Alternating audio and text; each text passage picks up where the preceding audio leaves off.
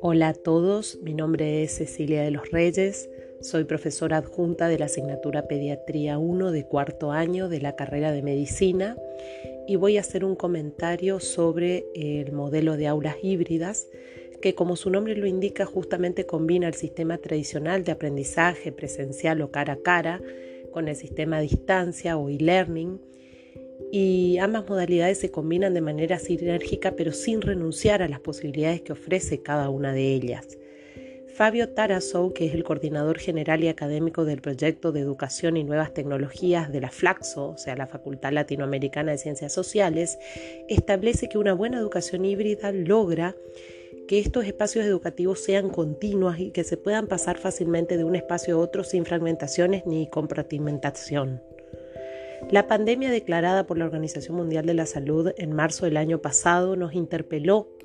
eh, y nos obligó a repensar nuestras prácticas docentes, que en un principio tuvimos que adecuar todos los contenidos a la virtualidad pero, sin embargo, como afirma eh, el doctor Ángel Prince Torres, el uso de las aulas híbridas se percibe hoy en día como un posible escenario innovador para la transformación educativa en el contexto de la nueva normalidad. A través de las tecnologías se puede lograr una experiencia mucho más real en comparación con las clases virtuales clásicas que estuvieron presentes durante todo el año pasado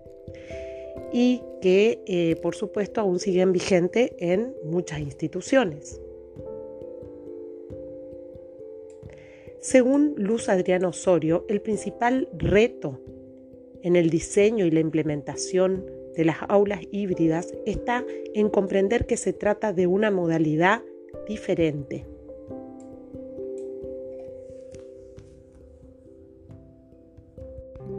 y con características que les son propias. Por ejemplo, integran y expanden los espacios y tiempos del proceso educativo, potencian el aprendizaje contextualizado y situado a través de actividades auténticas, así como también la interacción entre estudiantes y profesores, pero por supuesto exige una minuciosa planificación y ciertos recursos tecnológicos como ser cámaras, micrófonos inteligentes, televisores, pantallas y conexión a Internet.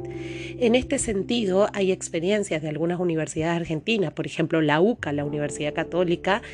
que es pionera en el proyecto de instalación de aulas híbridas y tiene hoy en día 275 aulas del campus preparadas con este sistema y más de 3.000 docentes capacitados en esta modalidad.